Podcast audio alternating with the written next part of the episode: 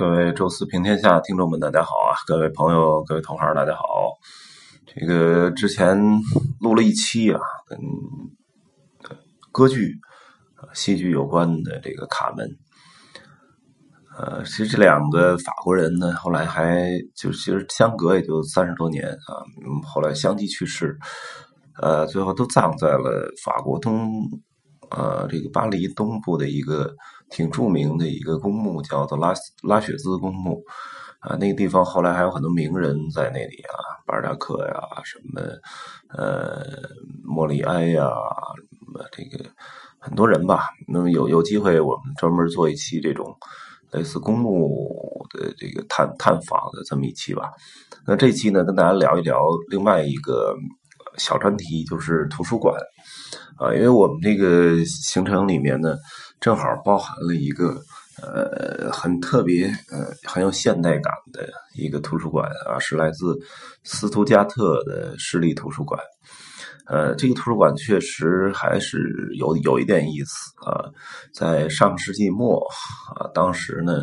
投标啊，然后由一个韩国的一个建筑事务所的团队啊，最终中标。啊，那么他们呢，其实本身在德国有一个办公室啊，所以可能对德国人的思维方式啊、什么呃认知啊、审美啊有一定的了解啊，所以做了一个还相对比较讨巧的方案。啊。那么这个图书馆呢，跟就是我们国内，因为大量的中国的图书馆是在那个时候。经济刚刚有起色的时候，就已经开始大量兴建了，啊，北京呢就是北图、首图，呃，建的还是很大，但是呢，确实在那个时代，我们的那个。刚刚有一点钱啊，就整个艺术啊、审美这层次都没上去，啊，所以建的呢，就是可能让我感觉有点大而无当啊，就是并不美观，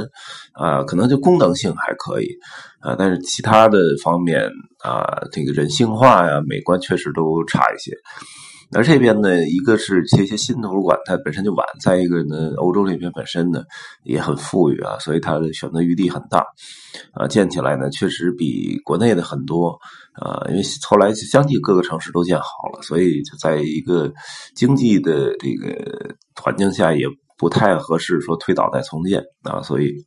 现在中国的图书馆暂时没有。特别令人惊艳的啊，那么这个斯图加特这就是我觉得还算很惊艳的，它有一个嗯正方形的一个呃，就是一个一个一个立立方立方形啊，就是一个呃立体的这么一个空间，然后外面呢给分隔成一格一格的小玻璃哈，呃，然后在晚上的时候呢，它这个打上以蓝色调为主的灯光。呃，出现的是一个就是叫书魔方啊，是它的一个创意啊。里面呢，它很有意思的是把这个整个图书馆分成两层空间啊，就下面的那个几层呢，中间留了一个中庭，而中庭里面一本书都不摆啊，有一个很小很小的喷泉，上边有一个啊，顶上有一个一个圆孔啊，有那个像像光一样，像自然光一样，其实是灯光啊打出来的。这个地方进去之后，感觉还。挺有禅意的哈，就是，呃，什么都没有，一种就是，呃，好像断绝了之前进图书馆之前那种都市喧嚣啊什么的，完全进入一种很安静的那种状态啊。这个，呃，也挺挺有设计感的。然后，哎，坐电梯上去，呃，过了这个上面那个穹顶，呃，过了那个天花板，就大概五层以上。出现了一个大的一个就是图书空间，啊，然后整体感觉呢，呃，布置的非常好，每一层风格有致，呃，确实是一个很有设计感的这么一个图书馆啊。据说也是世界什么十大的现代化的图书馆之一。我仔细观察了一下，让我觉得很有意思的几个点吧。呃，第一个呢是这个图书馆有一个自动还书系统和自动借书系统。借书系统很简单啊，就是那儿一个机器，然后你刷一下的图图书馆那个图书自己有的编码啊，然后再刷一下那借书证，您就这书就借走了，不需要人工来服务。那这个到国内它还有，还有一个很有意思，就是自动还书系统啊，你你把那个书，它有一个专门的一个箱子，你回去的时候呢，直接就投到那箱子里，刷一下卡就完了。这个简单啊，但是呢，那个箱子下面连着传送带就。就直接连到了一层的一个分流器上，啊，然后分流器可能扫一下码之后，就自动呃把它分流到了不同的那个推书的车上，嗯，然后那个车呢也还做的还挺有设计感，而且很合理，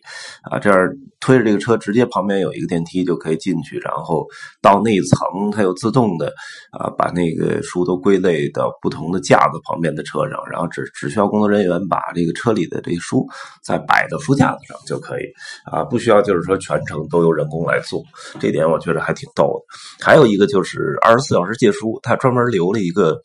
就是二十四小时可以进入的一个小空间，那里面有一个有一些推荐的经典书籍，就是你如果半夜确实睡不着觉啊，走过来啊，通过你的借书证也可以在这里面找到那么一两本你还挺喜欢的这个这个。呃，读物啊，所以我觉得这个有一些很人性化设计啊。对，还有一点就是它的音乐有一个音乐层，那么有些人很喜欢老式的那种放映音乐的手法啊，所以呢，它有一个专门的借乐的那么一个呃机器啊，那么里边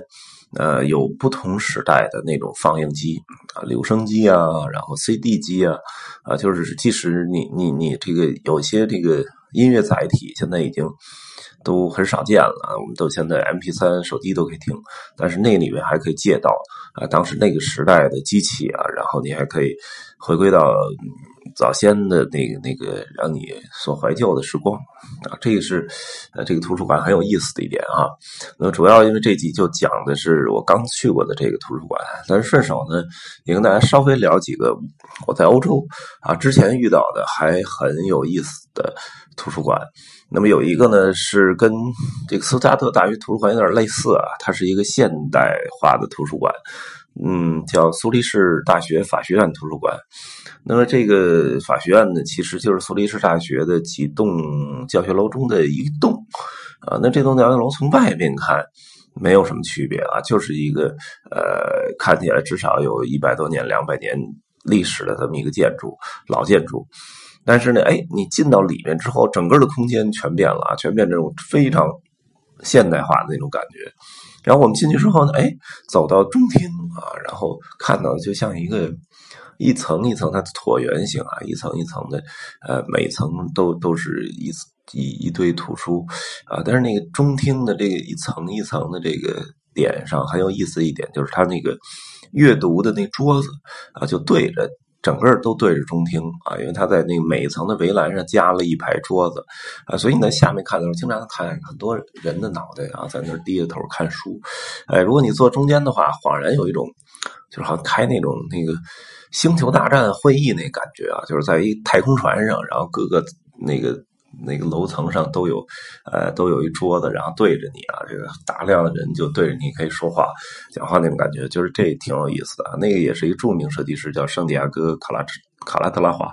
啊，他来设计的。呃，大家有机会去苏黎世的时候可以看一看。然后还有两个让我觉得比较呃比较这个有经典的古代的图书馆啊，一个呢是呃在。圣加伦修道院啊，他们就是在瑞士的东北有一个小小城叫圣加伦，呃，圣加伦的修道院呢，呃，有一个非常漂亮的啊，据说叫最接近天堂的啊，这么一个图书馆啊，它呢是这确实装修非常华美啊，也也这个看起来就是觉得非常舒服。嗯，大家有机会可以在百度上查一下它的照片啊，然后确实是很好。我去过一次啊，里面不让照相。呃，然后梅尔克其实修道院也有一个非常类似啊，就是奥地利的梅尔克修道院也有一个有一点跟它类似的图书馆。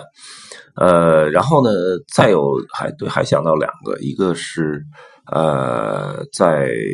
爱尔兰的首都都柏林。